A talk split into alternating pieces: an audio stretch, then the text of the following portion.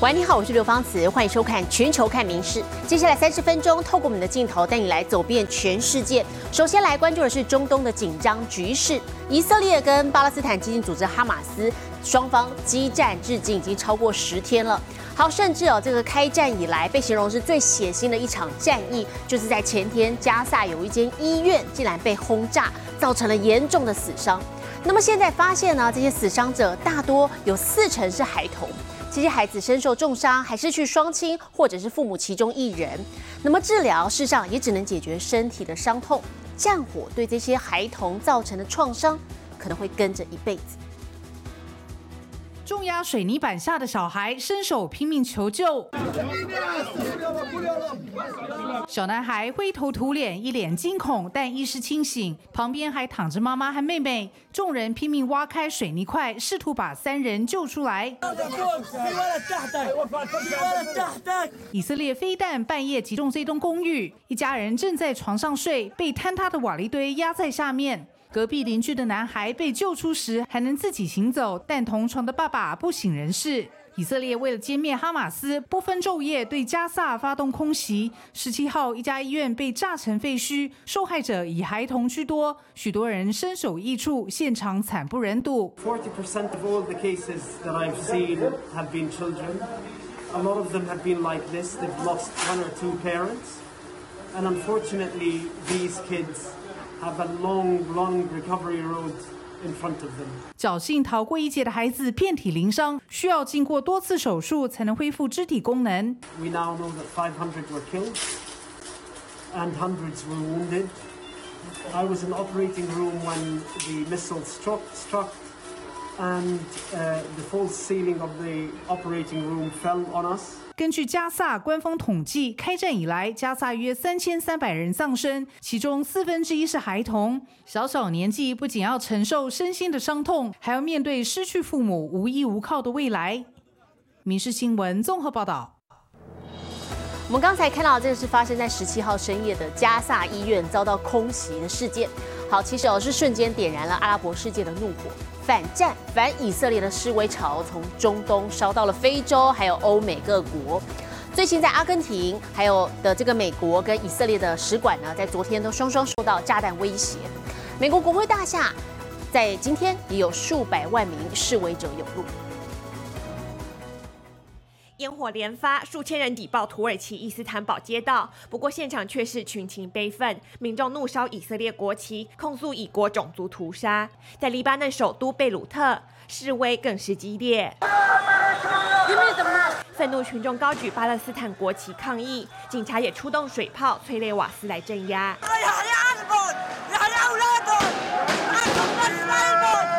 一旁还有大批医护替十七号遭空袭的加萨医院的医护同胞发声。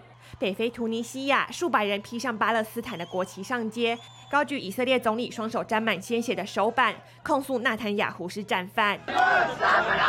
希腊首都雅典约有万人上街示威，焚烧以色列的国旗。十七号，加沙医院遭到空袭，瞬间点燃阿拉伯世界怒火，示威从中东烧到非洲和欧美各国，全球各地掀起反战、反以色列的浪潮。十八号，阿根廷的美国和以色列使馆双双受到炸弹威胁，当局随即派出大批警力驻守。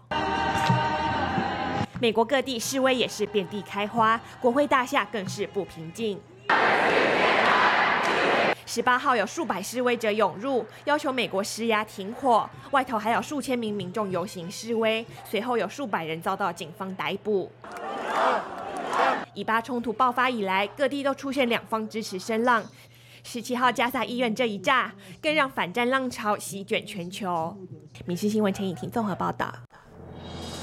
那么这场冲突呢，源自于七号哈马斯对以色列发动突袭，那么也引来了以色列全面的报复，封锁了加萨。好，现在加萨走廊是被断水断电的，连粮食也出了问题。不过当地有一家烘焙坊呢，现在是重启了七十年的老火炉，烧木柴烤面包，也成了当地居民为数不多的粮食供给站。加上南部这家烘焙房忙得团团转，有伙计忙着摆放圆饼，也有员工在擀面团。因为断电，老板只能忍受火炉高温，烧火柴烤面包。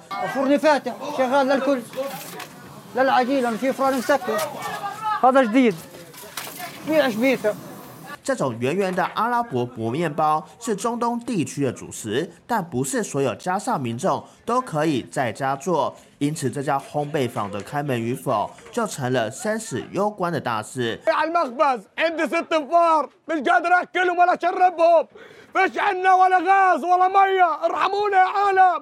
目前加沙正受到以色列的全面封锁，当地两百三十万巴勒斯坦居民不止水电燃料全断，粮食同样日益稀少。根据联合国相关单位估算，加沙的面包原料小麦面粉可以用的存量恐怕已不到一星期。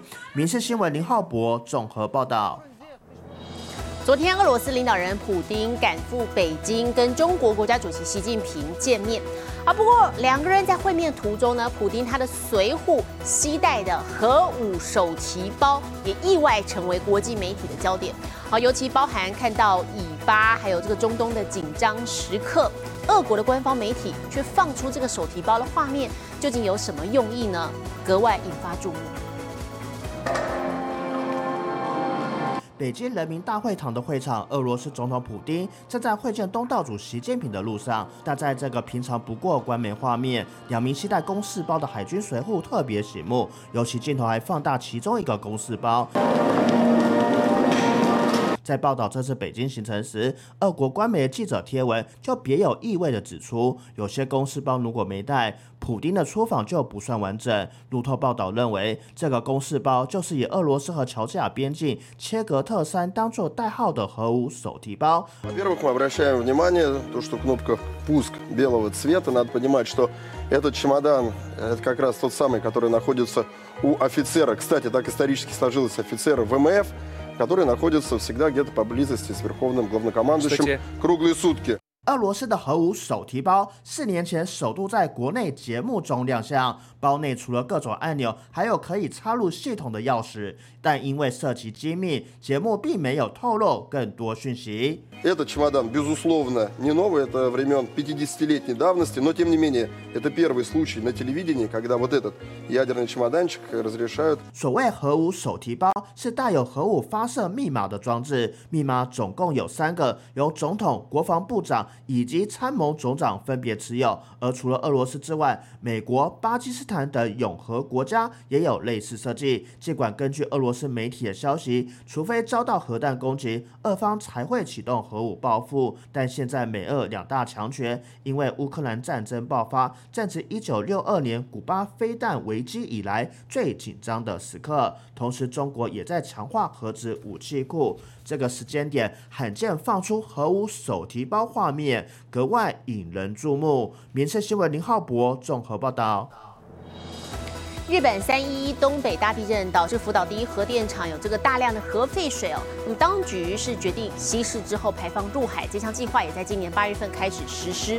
不过就引发了邻国的不满，其中包含中国是立刻全面禁止日本的水产进口，那么当然冲击到日本渔业了。为了宣示日本的水产安全无虞，国际原能署 IAEA 今天特别率领了南韩、中国等的专家前往福岛当地的渔港来调查，并且带走了大量的渔获，交由各国来做分析，要来确认这个辐射值有没有低于危险值。中国在日本福岛核电厂自八月下旬开始排放核处理水后，便宣布即日起全面禁止日本水产进口。但中国是日本水产的最大出口国，光去年的出口额就达到八百七十一亿日元，约台币一百八十八亿元，占总额的两成以上。禁令一出，冲击非同小可。中国の税関当局が昨日発表した統計によりますと、先月の日本からの水産物の輸入額は 数字が表記されず事実上ゼロとなりました。 而俄罗斯也在本月十六号宣布要跟进中国的日本水产禁令。日本政府除了强烈呼吁中俄尽快撤除禁令外，也要持续向国际社会宣传日本水产安全无虞。国际原能署 IAEA 也在十九号首次针对福岛水产进行检测调查，并有南韩、加拿大、中国等国共十二名专家参与。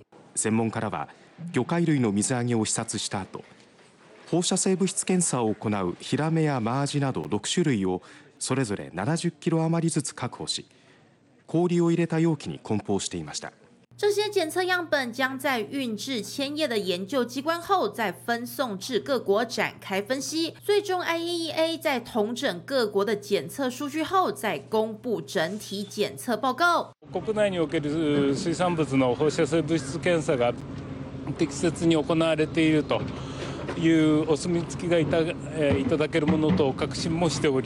目前，不管是东京电力或者日本官方所做的检测，福岛一带的海水或水产辐射含量都远低于官方基准。渔业人士也期望能借由密集的辐射检测，让国际社会更加安心。民事新闻综合报道。不过，事实上，日本哦依旧是各国观光客非常喜欢去的地方。那么，受到日元持续贬值等激励的因素，不只是今年上半年前往日本旅游的人次超过了两千万，七到九月的暑假旺季呢，外国客每人平均消费额还创下了历史新高。不过，在大赚旅游观光财的同时，爆量旅客也带来了观光公害的问题。来到东京的河宇桥道具街，这里因进驻了上百间餐厨用具店家，被誉为烹饪爱好者的宝地，吸引无数外国游客来此搜刮菜刀、餐具等商品。この円安は良いチャンスなので、ぜひ包丁を購入しようと来ました。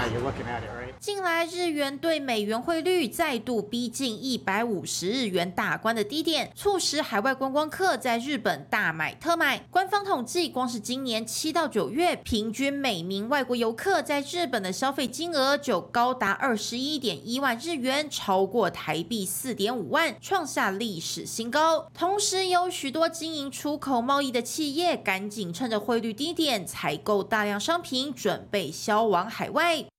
コロナであの品物が止まってたのがここに来て円安もあるし結構な注文が来るんで。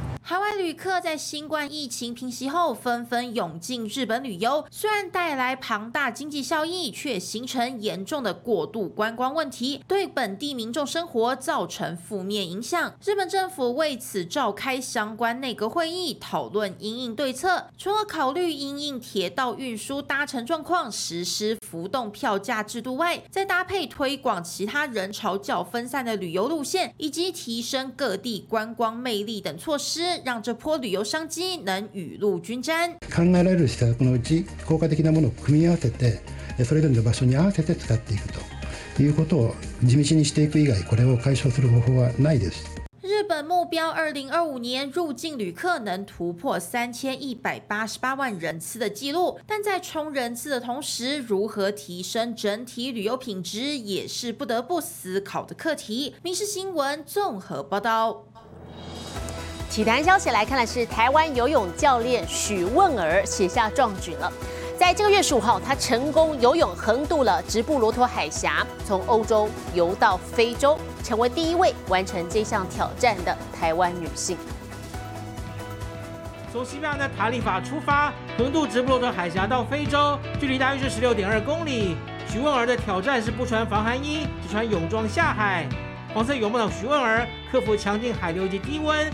经过六个小时有两分钟，和一起挑战的香港人先后抵达岸边，完成壮举，也获得直布罗陀海峡游泳协会的官方认证。许梦然完成之后，开心拿着国旗照相。她是第一位成功游泳横渡直布罗陀海峡的台湾女性。事后，许梦然在脸书上开心表示，第一次来非洲竟然是用游过来的，成功从欧洲游到非洲了。虽然过程中团队有些状况导致不断停等，多耗费了约两小时，也多游了三公里，总距离十八公里。但成功完成就是最重要的事。手臂上国旗给他很大的动力。许文儿还特别说：“好开心能够成为台湾第一位勇渡直罗陀的女性，每下滑手都看到手臂上的国旗一次，给我很大的动力。同时也感谢他的团队及在线上支持他的朋友。另外，许文儿挑战成功的壮举也登上了当地媒体。他的下一个目标将是两年后挑战最短距离三十三公里的英吉利海峡。民事新闻综合报道。刚刚落幕的杭州亚运，日本队的长旗官江村美孝成为焦点。好，这位二十四岁的击剑好手曾经获选为日本小姐。另外，过去两年他都在世锦赛夺金。刚落幕的亚运也抱回了团体军刀银牌，美丽与实力兼具。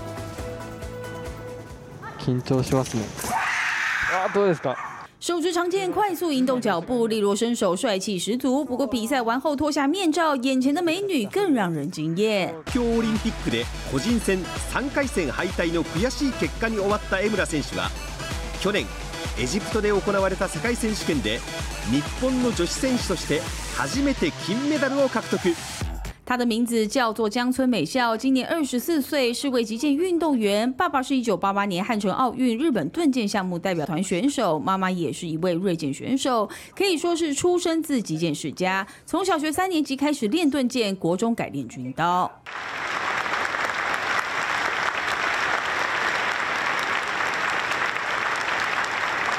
接下日本代表团旗帜，江村美孝连两年拿下世锦赛冠军。今年不止杭州亚运，也在日本代表团开幕式担任长旗官，同时和队友拿下了一面团体军刀银牌。不止有实力，江村的美貌还曾获得日本小姐奖项肯定，也受邀担任过职棒开球嘉宾。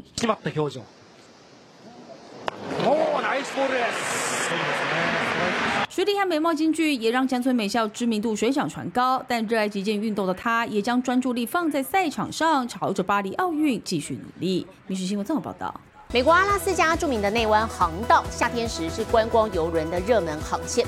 不过日前巡警却发现有两头鹿受困海中，差点就要冻死。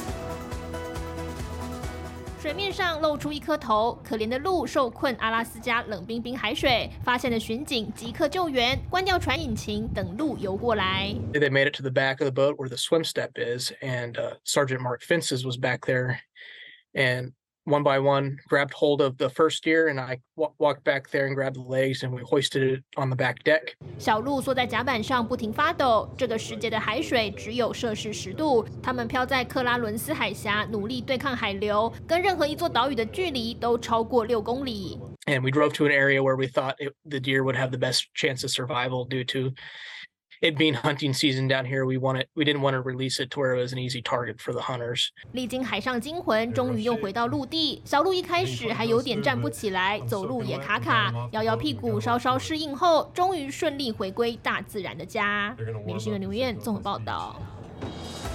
每到繁殖季节啊，就是动物开始发挥传宗接代本能的高峰期。啊，不过有一种欧洲的蛙类公蛙，未来在短时间之内尽量跟多只的雌蛙交配，就会出现快速疯狂的求欢行为。好，不过母蛙也不是任它摆布的，因为最近有研究发现，母蛙有时候会直接装死来躲避公蛙的骚扰。为了传宗接代这件人生大事，每到繁殖季节，公蛙可是卯足全力，积极播种。Hello my baby, hello my honey。童话里的青蛙或许风度翩翩，One kiss, unless you beg for more。 但其实现实里的公蛙可没这么文质彬彬。一种欧洲的灵蛙，为了讲求效率最大化，公蛙会展开积极疯狂的攻势。但母蛙也不是任人摆布。德国最新研究发现，母蛙为了躲避骚扰，除了会模仿公蛙叫声，还会直接装死。We call it like feigning death。水箱里公蛙缠着母蛙不放，母蛙则是四肢僵硬，动也不动。Like I was starting to worry about it. I was also worried when I when I saw the video. 不过，就在公蛙终于放弃，开始乘着下一个目标时，母蛙一瞬间就活了过来。尽管科学家表示，当前暂时还无法证明这是否是有意识的行为，自然界中确实有些物种是透过装死来逃离魔爪。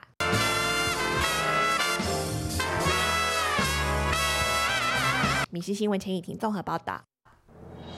近年来，日本各大研究团队持续的探索，怎么样从海底的热水矿床采集蕴含在其中的金矿或银矿。那么为此，日本海洋研究开发机构团队也研发出可以吸收黄金分子的特殊蓝藻薄膜。 经过分析之后，发现这座热水矿床里头蕴含的黄金浓度，居然达到陆地上的金矿山的五倍之多。高濃度の金を回収したのは 東京青ヶ島沖の水深700メートルの深海です。270度ほどの熱水が噴き出す熱水噴出口が見つかっていて、周辺の岩石に高濃度の金が含まれています。于是，日本海洋研究开发机构与重工业大厂合作，利用能吸附黄金的蓝藻加工制成特殊的薄膜，借此吸收深海中的高浓度黄金。熱水に含まれる金は他の元素と結合した形で存在していますが、そこに藻を入れると結合が外れ金だけになります。金はプラス、藻はマイナスの電気を帯びているため、くっつき回収できるといいます。研究团队于二零二一年八月，在距离东京约三百八十公里外的青海外岛设置蓝藻薄膜，在于今年六月时打捞上岸。分析后发现，蓝藻吸取到的黄金最高浓度达到二十 ppm 上下，等于每吨岩石中就含有约二十克的黄金，是全球各大主要金矿山浓度的五倍之多。此外，银的最高浓度也将近七千 ppm。这项发现让研究人员。大为振奋，期待进一步改良技术，深入挖掘深海金矿山的更多可能性。予想していたよりも金銀が多く吸着していて、海底熱水であるとか、まあ陸上の温泉、まああるいは例えば都市鉱山の排水だとか、そういったいろんなことに応用していけると思うので。まあこの技術開発を進めていくことがいろんな道を開く可能性になるかなと思います。民事新闻综合报道。国际上详细的天气状况，接着把镜头交给 AI 主播敏熙。Hello，大家晚安，我是明视 AI 主播敏熙。双十国庆焰火才刚结束，又有烟火秀要登场咯。日月潭的花火音乐嘉年华，这个星期六将燃放四百八十秒，每一秒应该都会让大家惊呼连连。敏熙查了以往的资料，发现人潮满满，提醒大家一定要先做好行程规划。接着来看今天的国际气象相关消息。巴贝特风暴侵袭爱尔兰南部，英国苏格兰的部分地区也发出红色天气警告。当地政府特别呼吁民众不要出门，否则可能会有生命危险。因为这次洪水的规模可能创下近一八九零年以来的纪录。现在来看国际主要城市的温度：东京、大阪、首尔，最低八度，最高二十五度；新加坡、雅加达。河内最低二十三度，最高三十三度；吉隆坡、马尼拉、新德里最低二十度，最高三十三度；纽约、洛杉矶、芝加哥最低十度，最高二十七度；伦敦、巴黎、莫斯科最低二度，最高十七度。其他最新国内外消息，请大家持续锁定《民事新闻》。我是敏熙，接下来把现场交给主播，我是刘芳慈。感谢您今天的收听，也请持续收听我们各节 Podcast，带给您最新最及时的新闻。